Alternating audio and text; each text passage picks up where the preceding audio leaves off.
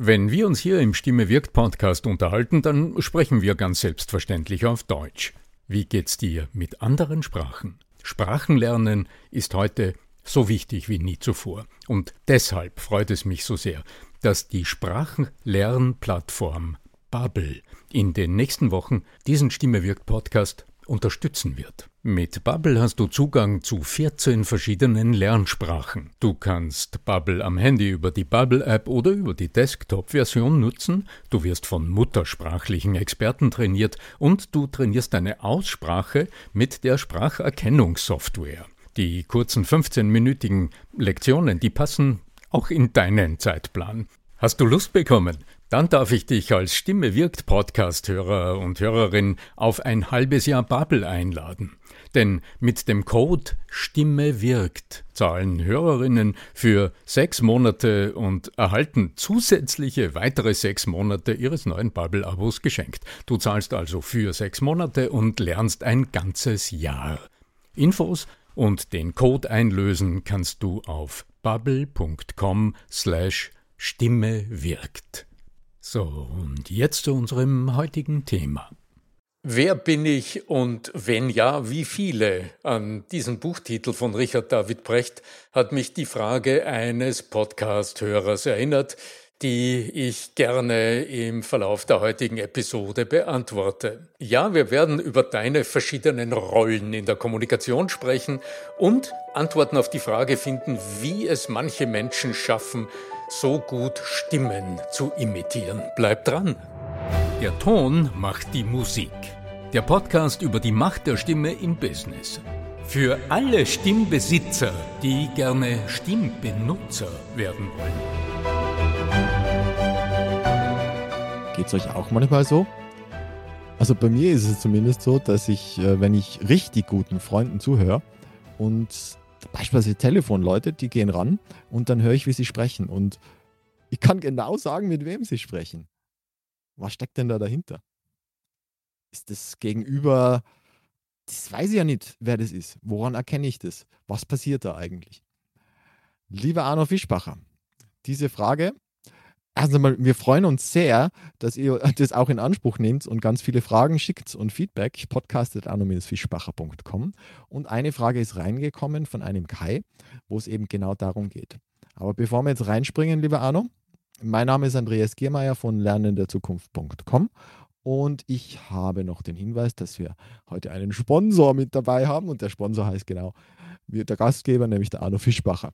Er hat ab, ab Januar ein Macht der Stimme Seminar, das man äh, belegen kann bei ihm. Und äh, da möchte ich gern von dir ein paar Worte dazu haben, mein Lieber.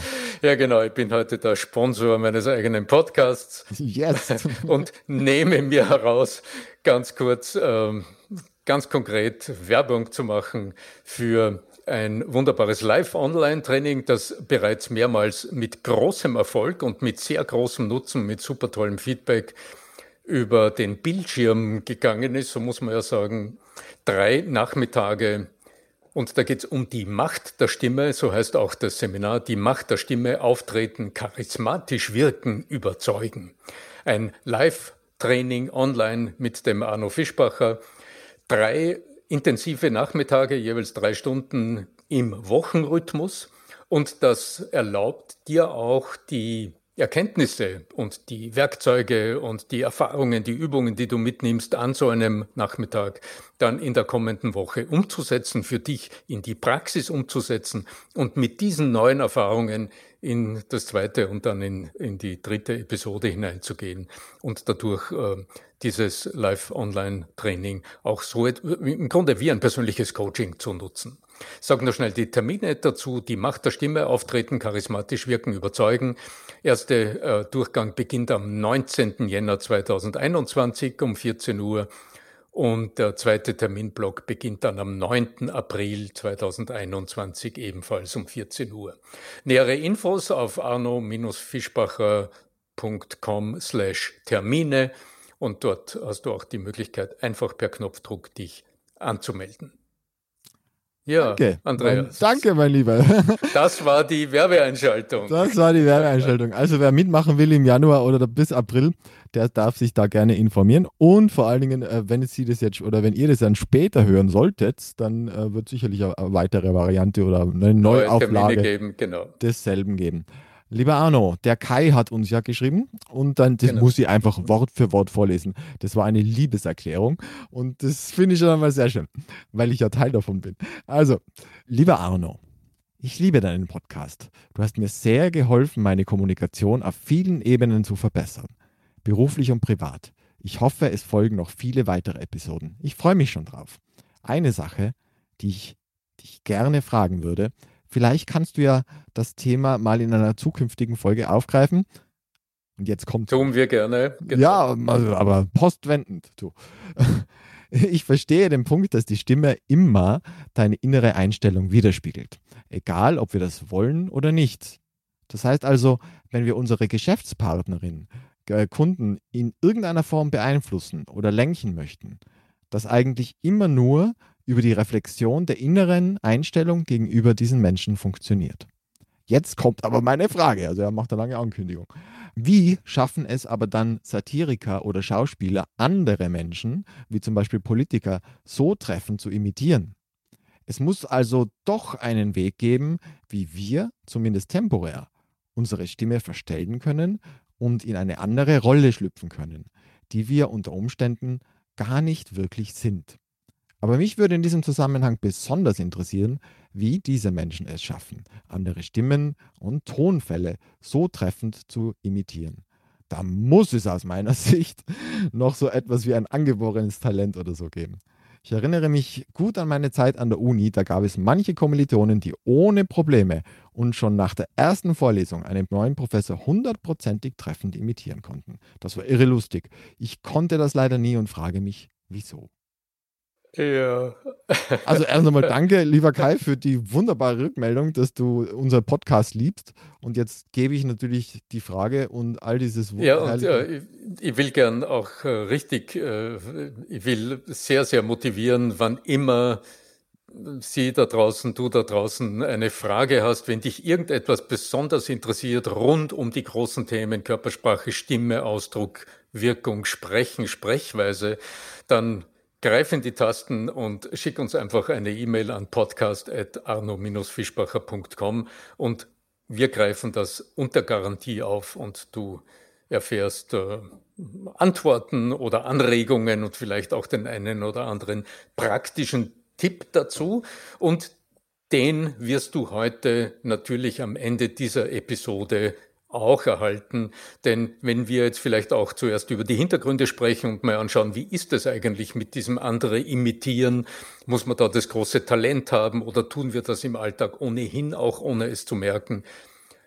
Ich will natürlich äh, aus meiner Expertise und aus meiner Erfahrung als Coach und Trainer die Chance äh, nicht vorbeigehen lassen, euch heute auch noch ein paar Praxistipps mitzugeben, wie ihr ähm, no, jetzt vielleicht nicht auf der Bühne der große Stimmenimitator oder die große Stimmenimitatorin werdet, aber zumindest eure, euren Ausdruck erweitert mit ein paar sehr einfachen praktischen Übungen.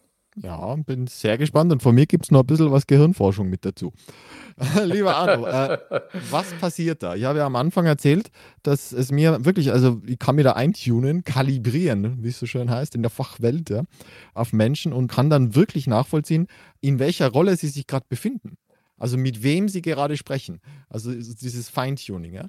Und das scheint ähm, wahrscheinlich auch ein Talent tatsächlich zu sein, das zu erkennen. Aber die Frage ist ja nicht das Erkennen, sondern die Frage ist das, warum das überhaupt so ist. Und na, ich denke ganz, ganz, ganz grundsätzlich ähm, ist es wieder so ein Alltagsphänomen, das jetzt mit dem Scheinwerfer beleuchtet und ähm, sicher auch mit Talent aber auch mit sehr viel Arbeit und mit sehr viel Übung versehen, dann wirklich vorne vor der Kamera steht oder hinter dem Mikrofon. Die jonglieren sich, beispielsweise. Sich artikuliert, ja? ganz genau. Ja. ja. Worauf geht es aber zurück und was ist die grundlegende Fertigkeit, die dahinter steckt, die wir denn im Alltag ununterbrochen nützen? Das ist einfach unsere Fertigkeit, im Grunde jedem Menschen gegenüber, mit dem oder mit der wir kommunizieren, uns in einer gewissen Art und Weise anzupassen und uns auf die Situation und auf das, was wir vom anderen denken und wie wir glauben, dass der oder die andere tickt, wir uns einstellen. Mit einem einfachen Schlagwort betracht, äh, formuliert, wir schlüpfen im Alltag ununterbrochen, manchmal sogar innerhalb von zwei, drei Sätzen in unterschiedliche Rollen, ohne es zu merken. Und dazu ist das Schauspielstudium nicht nötig. Diese Fertigkeit im Alltag ununterbrochen innerhalb unterschiedlicher Rollen zu agieren und zu kommunizieren, das ist uns im Grunde angeboren und das haben wir speziell als Kinder wahrscheinlich stundenlang trainiert und geübt mit unglaublicher Fantasie und auf das greifen wir heute als Erwachsene ununterbrochen zurück. Yuval Harari ist ja einer dieser großen äh, Autoren heute, die sich ja mit der Menschheitsgeschichte und der Evolution befasst haben. Und der sagt ja auch, dass äh, einer der Gründe, warum sich der Mensch durchsetzt hat, der Homo sapiens, tatsächlich diese Fähigkeit ist, ja, sich in Gruppen zusammenzutun und dann, wie du sagst, also dank der Spiegelneuronen, wie wir ja aus der Neuroforschung wissen, im Prinzip das wahrzunehmen, was der andere fühlt und dann auch auf das einzugehen. Und all diese Sensoren, von denen du gesprochen hast, die kann man natürlich aus, äh, austrainieren. Ja? Also das, das ist, wie ich zuerst gesagt habe, das mit den Jonglieren. Natürlich schaut es leicht aus, wenn der jongliert. Aber bis wie viele Bälle dem davor runtergefallen waren, das sieht man halt dann meistens. Das sieht man in der Show, sieht man das nicht mehr, ganz genau. Und, und, und natürlich auch der Hormonstatus. Also das ist ja, Männer, Frauen ist ja auch noch ein Unterschied. Da kommen wir vielleicht später, das ist, ein, wie ich finde, ganz, auch ein ganz interessanter Aspekt. Aber jetzt nochmal im Alltag betrachtet. Also wenn wir jetzt gerade über Rollen, also über das Differenzieren von Rollen, von Rollenverhalten sprechen, was heißt das denn praktisch? Naja, ich meine, der Papa wird natürlich mit dem Kind hoffentlich anders sprechen als mit dem Chef.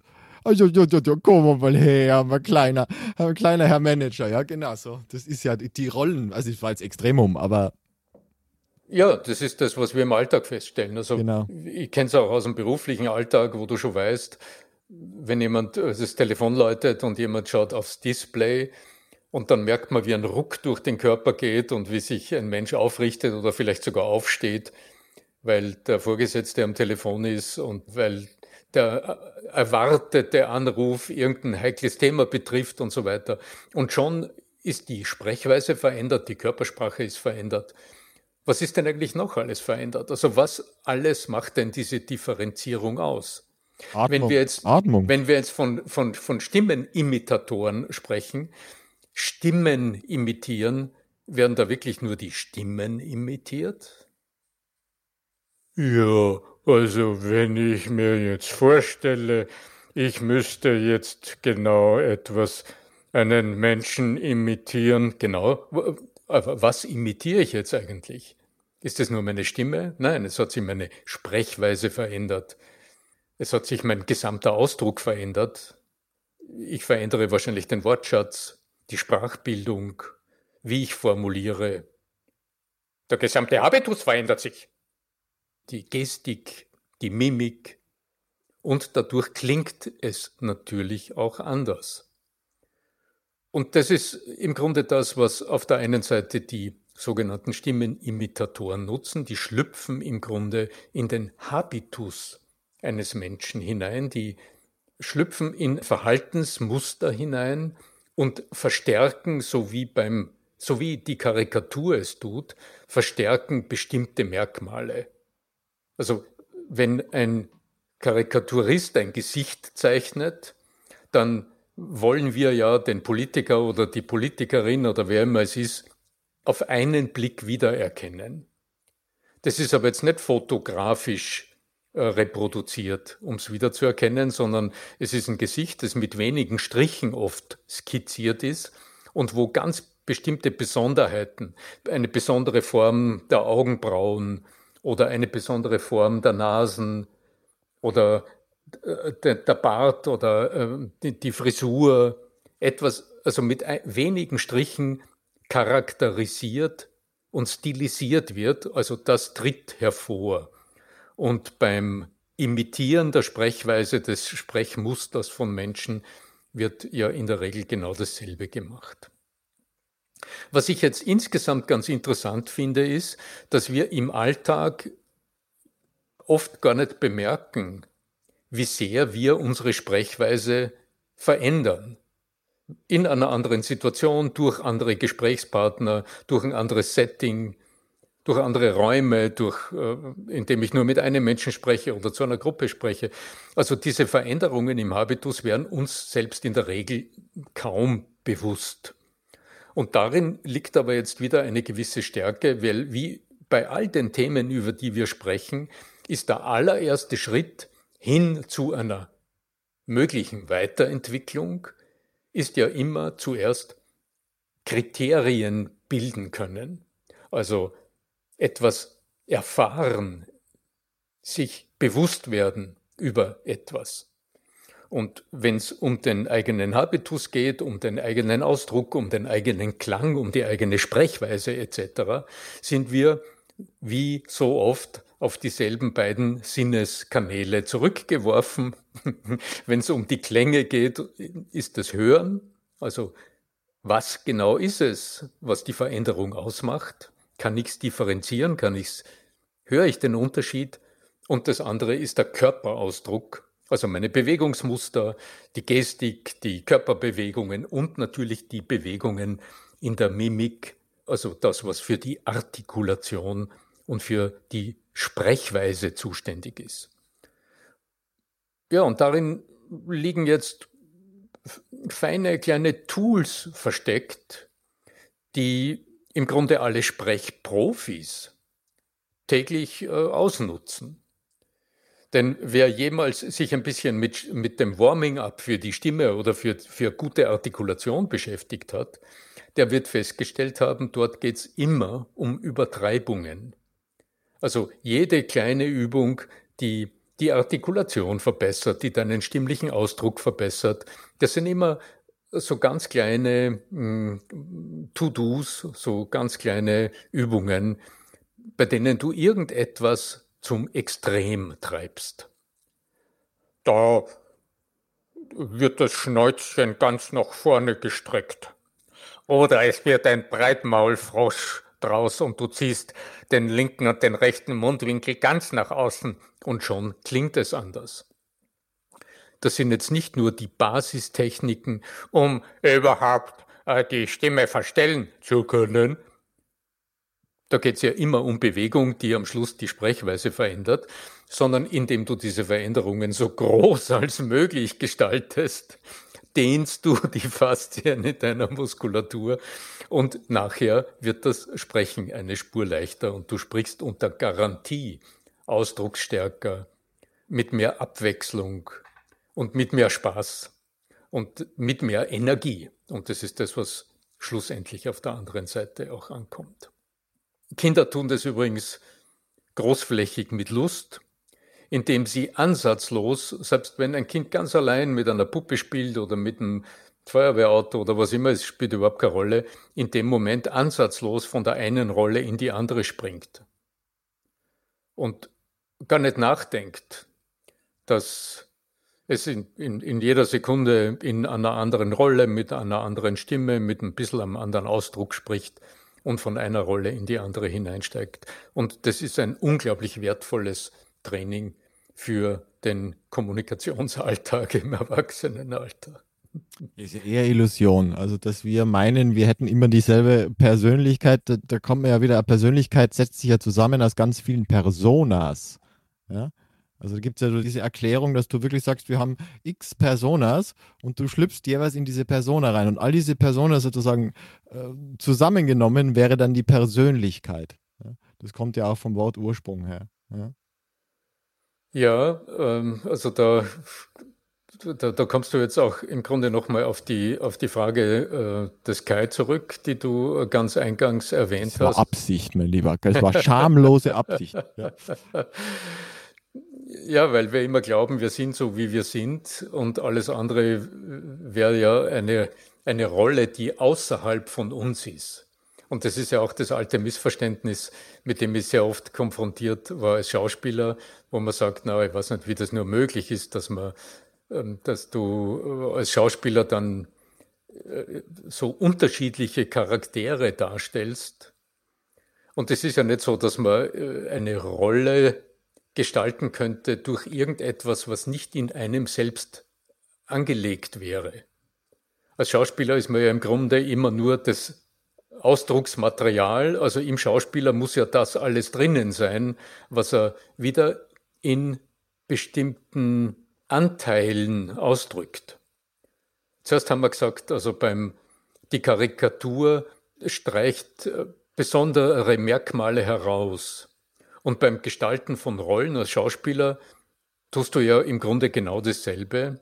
Du bist ja immer dasselbe, du veränderst dich selbst, naja, ein bisschen vielleicht, weil du Erfahrungen machst, aber als Mensch, der du ja nur aus deinen persönlichen Erfahrungen schöpfen kannst, gestaltest du dann bestimmte Aspekte, die du nach vorne stellst in der Rollengestaltung. Auf Englisch, mir ist es ja jetzt gerade nur eingefallen, auf Englisch heißt ja impersonate. Also tatsächlich äh, nicht imitieren, das ist dann da ist nicht, aber in, in, die Person eintreten sozusagen. Ja? Kann man ja richtig genau. mit Visualisieren und so machen. Und ähm, du sagst, dass man nur auf seine eigenen Ressourcen zurückgreift. Stelle mal in den Raum, kann sein. Könnte auch, wenn wir jetzt ein bisschen weiterdenken, könnte man sagen, das ist ein Feld, in das man einsteigt und in dem man neue, neue Geschichten hat. Ja? Also ich gehe in das Feld des, keine Ahnung, Chefs und verhalte mich dann, als wäre ich einer. Das muss, muss ich aber nicht unbedingt auf meinen Erfahrungen liegen. Aber da brauchen wir nicht drüber diskutieren, das ist jetzt da. okay, also vielleicht der Begriff Erfahrung unscharf, aber ist zumindest ja. meine Fantasie, meine Vorstellungskraft, ja. ähm, die ich aber durch mich gestalte. Also ich habe nichts anderes zur Verfügung als meine Physis. Da gehört das Gehirn auch dazu. Und diese Physis gestaltet am Schluss das. Also ich habe ja nichts anderes als, als mich selbst.